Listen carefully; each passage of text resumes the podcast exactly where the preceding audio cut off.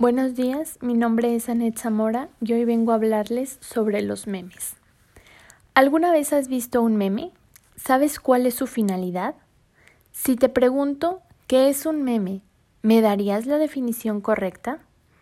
Bien, el formato de un meme puede ser una frase, una imagen, un video o un concepto más abstracto. En general, su temática es humorística aunque en ocasiones también se convierten en pequeña filosofía, por lo que no siempre debemos pensar que un meme solo puede ser una broma.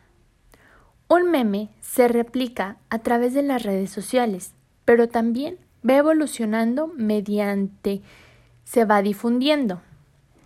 El concepto de meme se definió por primera vez en 1976 y se cree que el primer meme moderno fue el Dancing Baby, que apareció en la serie de Ali McBeal a mediados de los 90, pero es en los últimos 10 años, con la llegada de las redes sociales, cuando este fenómeno vive una auténtica explosión.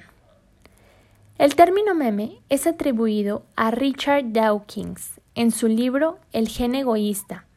Crea el término memes por su relación con la palabra genes.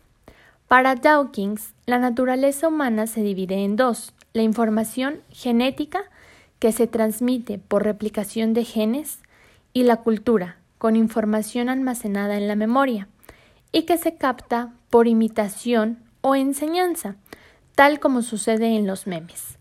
Los memes se dan en un amplio campo de variación, se replica a sí mismo por mecanismos de imitación y transmisión de cerebro a cerebro, y engendran un amplio abanico de copias que subsisten en diversos medios.